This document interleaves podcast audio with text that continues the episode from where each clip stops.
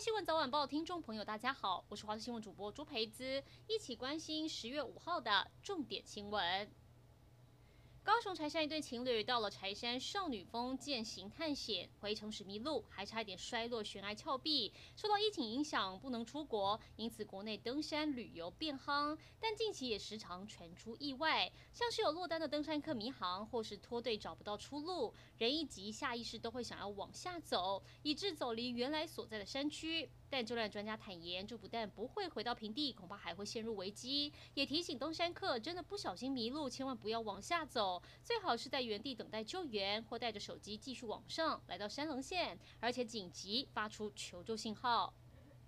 中华民国一百一十年国庆即将到来，为了演练当天空中分列式，国军与空勤总队今天早上进行全兵力预演四十二架次，共十二型机种飞越台北上空。两架陆军 CH 四七重型直升机各吊挂一面十八乘十二公尺巨幅国旗，通过总统府上空。但是今天只有一架吊挂国旗的直升机进行预演，根据了解是另外一架直升机的尾翼平衡舵故障。不过军方表示，国庆日当天仍然是维持两架直升机挂载巨幅国旗经过总统府。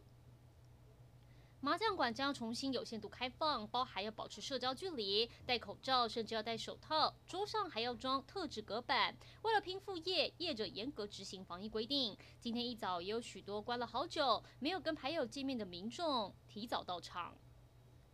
全球社群平台龙头脸书跟 IG 旗下的通讯软体 WhatsApp 在昨天深夜发生大宕机，一直到早上六点半左右才修复。监测全球网络状况的公司就说，这段期间总共收到超过一千万笔通报，全球各地都传出灾情。这场大宕机发生之后，四号的美股科技类股大跌超过两个百分点，脸书执行长祖克伯财产蒸发大约台币一千七百亿元。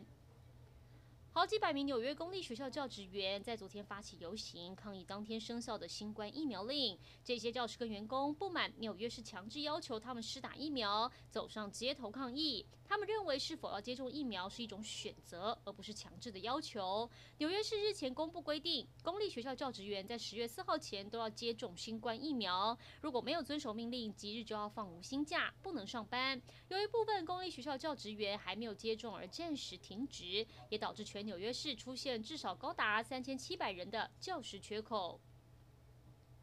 一起来关心天气。今天太平洋高压势力还是很强，台湾附近是偏东风，迎风面水汽稍微增加。东部、基隆北海岸、恒春半岛、大台北山区有局部短暂阵雨，其他地方则是多云到晴。午后在中南部地区跟各地山区也有局部短暂雷阵雨。气温方面，白天东部高温三十一、三十二度，西部可以来到三十四到三十六度。在桃园、南投、新竹、苗栗、金门有局部三十六度以上高温出现的可能，外出要多补充水分，做好防晒措施。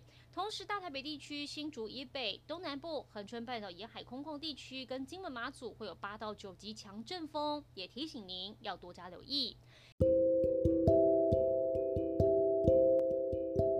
以上就是这一节新闻内容，感谢您的收听，我们再会。